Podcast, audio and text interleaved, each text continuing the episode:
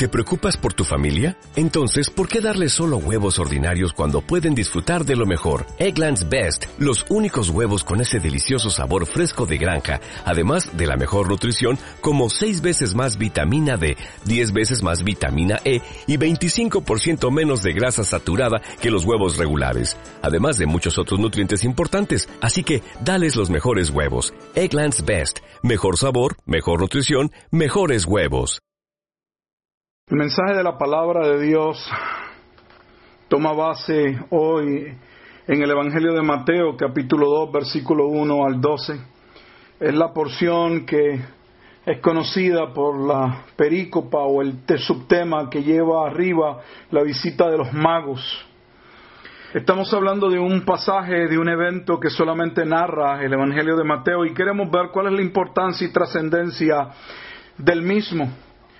Recordemos que hace tres domingos atrás estuvimos estudiando la genealogía acerca de Jesucristo. Luego vimos la importancia y el evento ah, milagroso acerca de su encarnación y sobre todo el propósito de su encarnación o su vida, su obra. Él es Emanuel, Dios con nosotros, es Jesús, Él será el Salvador de su pueblo. Ahora en el capítulo 2 de Mateo nos encontramos en un capítulo donde Mateo va a probar, ah, lejos de toda duda, que Jesús nació en el cumplimiento de los tiempos según el soberano plan de Dios en días de Herodes, que nació en Belén de Judea, tal como había sido profetizado por el profeta Miqueas, capítulo 5 y versículo 2. Así que vamos a comenzar desde el versículo 1 en adelante y vamos a ver ah, lo que esta porción de la Escritura tiene que hablarnos. Nuevamente estamos en el Evangelio de Mateo, capítulo 2, verso 1 al 12. Título del mensaje, venimos a adorarle. El versículo 1 lee de la siguiente manera, cuando Jesús nació en Belén de Judea en días del rey Herodes, vinieron del oriente a Jerusalén unos magos. Hay al menos tres aspectos en este primer versículo que debemos destacar. Número uno, el cumplimiento, como ya hemos dicho, de la profecía de Minqueas, capítulo 5, versículo 2, donde previamente se establecía en la profecía que Jesús debía nacer en la ciudad de David, en Belén. Y vemos también el cumplimiento de la profecía de Génesis capítulo 49 y versículo 10, cuando Jacobo, si recordarán, eh, bendice a cada uno de sus hijos antes de su muerte y claramente establece que el linaje ah, real o la simiente por la cual de la cual vendría el Mesías vendría de la casa o de la tribu de Judá. Y tal cual fue profetizado unos 1500 años en Génesis, unos 700 años en Miqueas se está cumpliendo. Jesús nace en Belén de Judea. Ahora, es interesante o debemos destacar que aunque Mateo no nos da todos los detalles, la realidad es que María y José no vivían en Belén de Judea. Aunque eran de esa región, allí habían nacido, vivían en Galilea. ¿Cómo llegaron a Belén de Judea para que Jesús naciera en el tiempo de Dios y cumpliera la profecía de que debía nacer en Belén de Judea? Para ello debemos ir a Lucas en el capítulo 2 y en el capítulo 2 encontramos un decreto que acontece y que Dios ah, permite de manera soberana que los acontecimientos se den para que su plan se cumpla tal y cual fue escrito. Y en Lucas 2 versículo 1 dice, aconteció en aquellos días que se promulgó un edicto de parte de Augusto César que todo el mundo fuese empadronado. Este primer censo se hizo siendo Sireneo, Sirenio, debo decir, gobernador de Siria, e iban todos para ser empadronados, cada uno a su ciudad. Y José subió de Galilea, escuche bien dónde vivían, de Galilea, de la ciudad de Nazaret a Judea, a la ciudad de David que se llama Belén por cuanto era de la casa y familia de David, para ser empadronado con María su mujer, desposada con él, la cual estaba encinta. Y aconteció que estando ellos allí se cumplieron los días de su alumbramiento y dio a luz a su hijo primogénito y lo envolvió en pañales y lo acostó en un pesebre porque no había lugar para ellos en el mesón. Así que Dios de manera soberana permite que los acontecimientos o encausa los acontecimientos de la historia para que su plan tal cual él lo había trazado, se cumpliese. Recuerda que este plan, según la Biblia, no es un plan que acontece según la naturaleza de los acontecimientos del diario, sino que fue un plan previamente determinado antes de la fundación del mundo.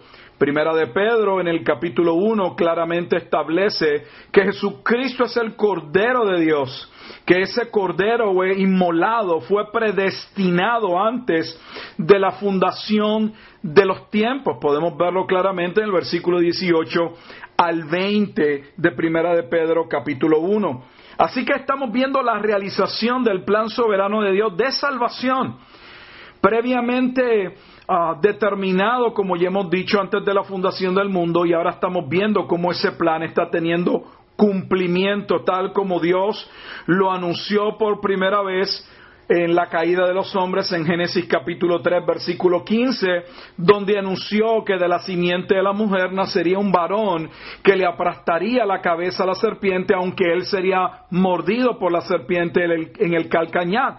No se nos dan los detalles acerca de la muerte, el por propósito, el por qué eh, moriría o sería mordido por la serpiente, pero unos 700 años antes de Cristo tenemos con toda claridad al profeta Isaías diciéndonos que Jesús llevaría sobre el madero, sobre la cruz, la ira de Dios, que era contra nosotros, que Él tomaría nuestro lugar, que el castigo de nuestra paz sería sobre Él y por cuya llaga, por cuya llaga seríamos tan nosotros salvados. Así que eso es lo que estamos viendo en Mateo capítulo 2, el cumplimiento fiel del soberano plan de Dios y la fidelidad de Dios sobre su pueblo. Ahora, hablemos algo de Herodes. ¿Quién es este rey Herodes? Que vemos en el Nuevo Testamento y que está allí ah, reinando en el tiempo en que Jesús va a nacer. Es importante ir un poco atrás a la historia para recordar ah, qué fue lo que le sucedió al pueblo. Para ello vamos a comenzar aproximadamente unos mil años antes de Cristo, cuando el pueblo de Israel está unificado todavía en los días de David. Nace Salomón y el reino pasa a ser de Salomón y comienzan los problemas en el reino y luego con su hijo se agravan al punto de que se divide Israel en el reino del norte y el reino del sur. Dios envía profetas para que le hablen a cada una de las ah, divisiones del pueblo de Israel, tanto al norte como al sur. El norte representaba las diez tribus, el sur representaba solamente dos tribus, Benjamín y Judá, y como ninguno de ellos escuchó. Los primeros, el reino del norte, fueron eh, sacudidos o fueron dominados por los asirios alrededor del año 722 antes de Cristo. Dios los llamó a arrepentimiento y ya que no se arrepintieron, Dios usó un pueblo pagano para pasar por juicio al reino del norte. Luego comenzó a, siguió trabajando ah, con el reino del sur y pidiéndole que se arrepintieran y evidenciándoles y diciéndoles que miraran el reino del norte como habían sido devastados por causa del pecado. Pero Judá tampoco se arrepintió. Dios levantó otro pueblo, otro imperio pagano, y estamos hablando del imperio de Babilonia. Alrededor del año 606 al 605 comienzan a sitiar Jerusalén y van a ser dominados eh, el reino del sur por Babilonia. Estamos ahora ubicados en la historia en el libro del Antiguo Testamento de Daniel, donde ya había sido profetizado por el profeta Jeremías los 70 años de cautiverio dentro de Babilonia por causa del pecado y la rebelión del pueblo. Así que ahora en el libro de Daniel vemos también algunos datos sumamente importantes, especiales en el capítulo 2 del libro de Daniel, cuando Daniel va a interpretar para Nabucodonosor aquella imagen, aquel sueño que tuvo Nabucodonosor acerca de una estatua muy grande, una estatua que representaba los reinos que eh, precederían a la llegada del Mesías y claramente están allí expresados como el imperio de Babilonia, los medos y los persas serían el segundo imperio, tercero sería Grecia y el cuarto sería Roma. En el capítulo 7 de Daniel se nos dice que en los días del cuarto imperio o en la visión que tiene Daniel acerca de las bestias, en esos días llegaría el Mesías y comenzaría un reino el cual nunca tendría fin. Recordemos también que en el libro de Daniel, posteriormente, cuando Daniel en el capítulo 9 está orando, pidiendo, intercediendo a Dios, pidiendo perdón por el pecado de su pueblo, por su propio pecado, creyendo que ya eh, la paz eh, vendría y la restauración completa ah, del pueblo de, Judea, de, de, Judá, debo decir, ah, Dios le dice a través del arcángel Gabriel que todavía faltarían 70 semanas y comienza, ¿verdad? Allí podemos ver las 70 semanas, la profecía de las 70 semanas, que básicamente los comentaristas entienden que son 7 años cada semana, dando un total de 490 años que culminarían nuevamente con la llegada del Mesías Rey. La piedra que sería cortada no con mano humana, saldría de un monte y que impactaría los imperios que Nabucodonosor había visto en el capítulo 2. Ahora bien, dijimos que en Génesis capítulo 49 y versículo 10, Jacob le echa una bendición a cada uno de sus hijos y en el versículo 10 hay una profecía sumamente importante que debemos considerar. Dice así Génesis 49, versículo 10. No será quitado el cetro de Judá, ni el legislador de entre sus pies, hasta que venga Silo, y a él se congregarán los pueblos. Esto es una ah, profecía sobre el Mesías que vendría y cómo vendría directamente de la línea de Judá. Miqueas nos dice que vendría de Belén, de Judea, ya había sido profetizado nuevamente por ah, Dios a través de Jacob en Génesis 49, versículo 10, y dice algo que podemos perder de vista, que el Mesías llegaría en un momento dado en que el cetro de Judá sería quitado por un momento antes que vendría el príncipe o el rey que tendría un reino eterno. Y estamos hablando de Herodes. Precisamente después de la deportación de Babilonia, el pueblo, las dos tribus de Judá y de y Benjamín pasaron a ser parte del imperio medo-persa luego de los griegos. Ahora, en los griegos hay un dato importante porque Daniel había profetizado que una vez muerto eh, Alejandro, el reino sería dividido en cuatro partes, pero solo dos partes de ellas serían realmente fuertes al punto de que serían como imperio, y estamos hablando de los Ptolomeos y los Seleucidas. Uno de estos causó grandes problemas al pueblo de Dios y estamos hablando de los Seleucidas. En un momento dado, alrededor del año 164 aproximadamente, se levanta eh, un rey llamado Antíoco Epífanes IV y trata de helenizar, de imponer la cultura griega a la fuerza a los judíos. Habían algunos partidarios de los judíos que estaban de acuerdo con el pensamiento helenístico y estamos hablando de los saduceos. Los saduceos eran judíos que se habían acomodado, que se habían ajustado al pensar de la cultura griega y en un sentido estaban eh, de acuerdo pero había otras facciones dentro de ellos que estaban encontrados y estamos entonces hablando especialmente de los fariseos. Y este rey griego Antíoco Epífanes IV eh, fuerza a los judíos, como he dicho, a helenizarse a la fuerza al punto de sacrificar un cerdo a Zeus en el altar eh, de Dios y lamentablemente a manos de un judío que era ah, helenista.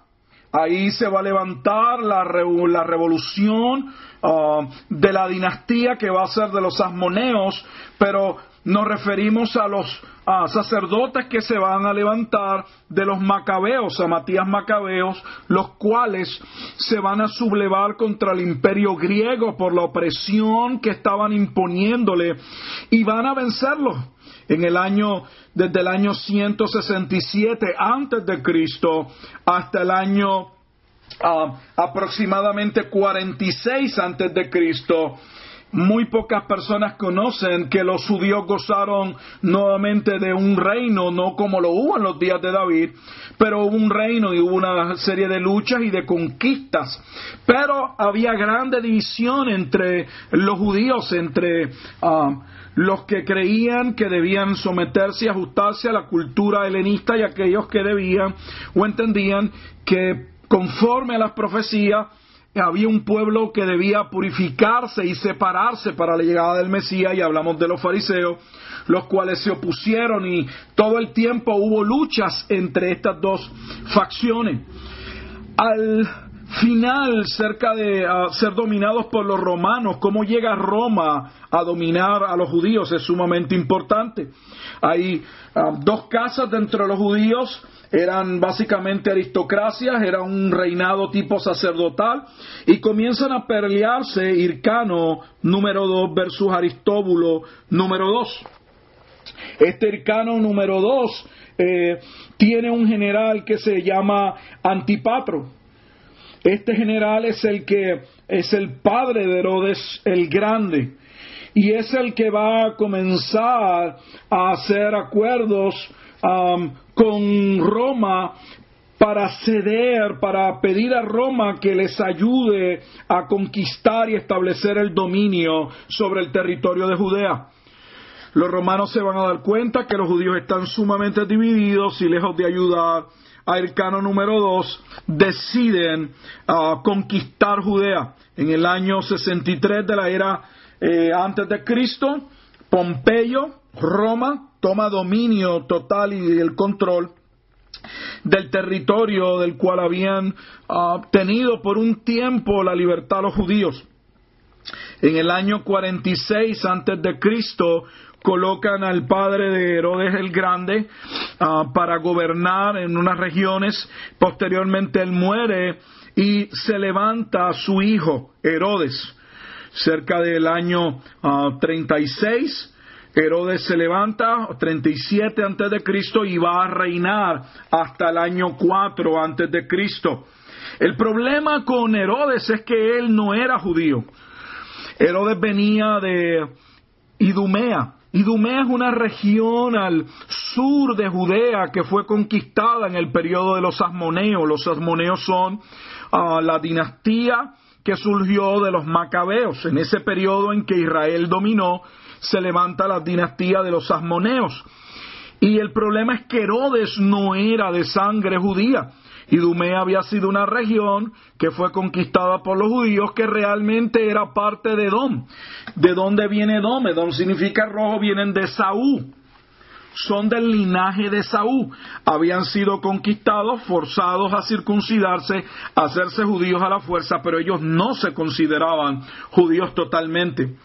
Así que esa es la razón y este es el preámbulo de, para entender por qué Herodes está totalmente desesperado, porque fue un cruel um, rey y fue tan sanguinario. La razón es sencilla, él no era parte de la casta o del linaje del pueblo judío. Por lo tanto, estaba buscando y cuidándose que nadie tratara de usurpar el trono o el poder que había logrado conseguir cuando el Senado romano en el año 37 ah, de la era cristiana lo declara a rey de los judíos, cumpliéndose entonces la profecía, como ya hemos dicho, de Génesis capítulo 49, versículo 10, donde en el momento en que los judíos fueran gobernados por primera vez por un rey extranjero, este Herodes, habían sido esclavizados, pero esta vez no son esclavizados, se les permite tener un rey y vivir y um, grandes privilegios, pero con un rey pagano. Así que estamos viendo el cumplimiento de la palabra de Dios. Regresemos a Mateo capítulo 2. Ahora debemos decir algo de por qué llegan o de dónde posiblemente provienen los magos que llegan a Jerusalén buscando al rey de los judíos. debemos nuevamente ubicarnos luego del exilio babilónico, donde el primer gobernador de los medos y los persas, Ciro de Persia, les permite a los judíos, para cumplirse la profecía de los 70 años, salir y reconstruir el templo y Jerusalén. Cuando estudiamos los libros que hablan acerca de este acontecimiento, especialmente el libro de Edra y Nehemías, podemos observar que no todos los judíos regresaron para reconstruir Jerusalén. Muchos de ellos se quedaron en Babilonia y ya otros habían sido esparcidos en esa ah, diáspora. Comienza un periodo importantísimo porque no teniendo templo, los judíos habían aprendido a adorar en lo que nosotros vamos a ver en el Nuevo Testamento, las sinagogas. ¿Qué son las sinagogas? Bueno, las sinagogas fueron lugares de reunión constituidos por diez cabezas de varones mínimo que podían comenzar un lugar de reunión donde podían leer la palabra de Dios y adorar a Dios y estudiar la ley de Dios. Así que estos judíos que habían sido dispersos por causa de estos imperios y uh, cómo los dominaron, los que quedaron en esos exilios comenzaron cada uno en sus regiones a adorar en sinagogas, que luego vamos a ver que esas son las sinagogas a las cuales en los viajes misioneros Pablo va a ir llegando para presentarles el Evangelio de Jesucristo. ¿Cuál es la importancia de esta sinagoga y del libro de Daniel. Recordemos que Daniel fue uno de esos líderes que en el imperio de Babilonia Nabucodonosor mandó a separar para tenerlos como sabios o entendidos dentro de su reino. Así que estos magos practicaban diferentes eh, eh, artes, astrología y diferentes otros conocimientos antiguos y eran básicamente las personas que asesoraban al rey en los eventos como guerras y tomas de decisiones, eran los ah, consejeros del rey. Si esto es así, lo entendemos de esta manera, entonces no es tan difícil entender que muy probable las profecías y el entendimiento de ellas fue pasado a través de la sinagoga y muy probable algunos de estos sabios fuesen judíos o fuesen gentiles que habían tenido afección o se habían judaizado eh, recordaran las profecías, especialmente tenemos una profecía que ya hablamos en Daniel capítulo 9, versículo 26 en adelante, la profecía de las 70 semanas, donde claramente ya eh, dijimos que hablaba de un periodo de 490 años hasta la llegada del Mesías.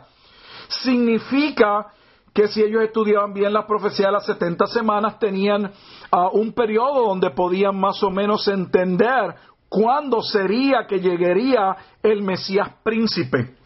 Y eso es lo que estamos viendo en Mateo capítulo 2, versículo 1 al 12.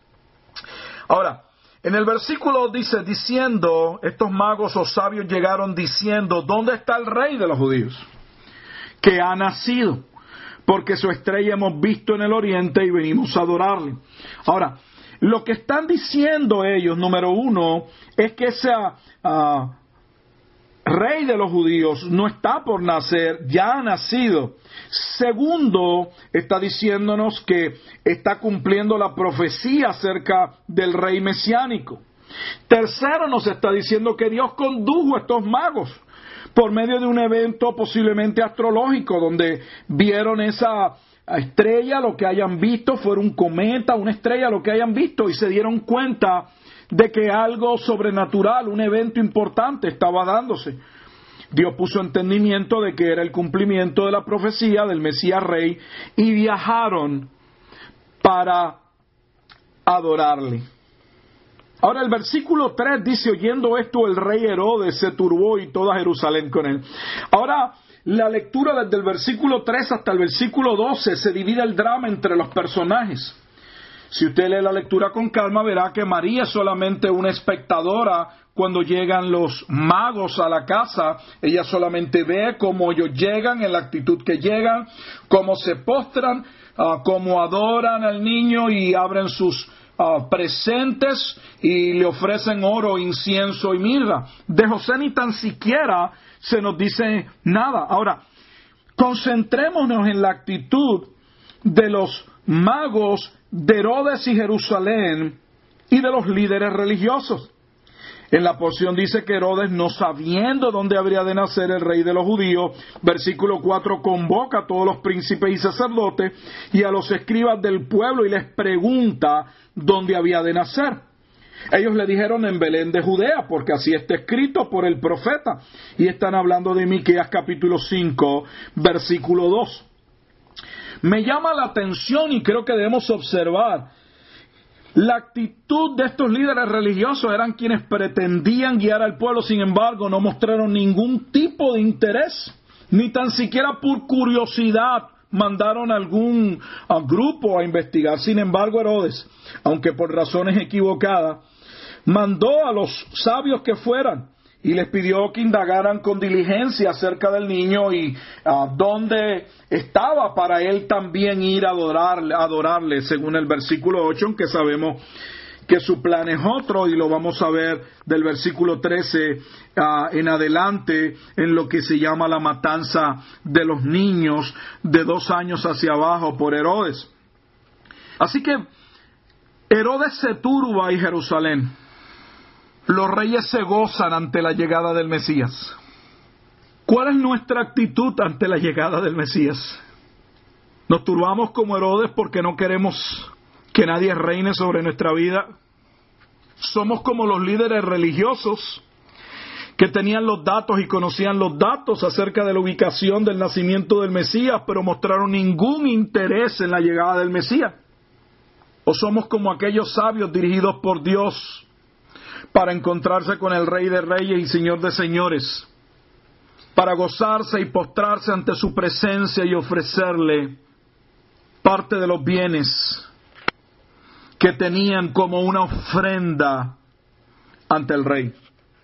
Podríamos pensar hasta aquí que ah, el pasaje ahora gira ante la actitud, la grandeza de estos ah, sabios que ah, viajaron y tomaron el tiempo necesario para llegar a a Jerusalén, lo hicieron con gozo y luego asumieron la actitud correcta, se postraron y luego adoraron con presente y pensar que esta es la parte importante, pensar que es lo que nosotros podemos darle a Dios, lo que es importante. Y, y si no es menos cierto que nuestra actitud, nuestra acción de buscar de Dios y nuestra disposición a rendirnos ante Él y a darnos es importante, no es menos cierto que es más importante en el pasaje no lo que los reyes tenían que ofrecer al Mesías, sino lo que Dios estaba ofreciendo a la humanidad, a sus hijos en Cristo.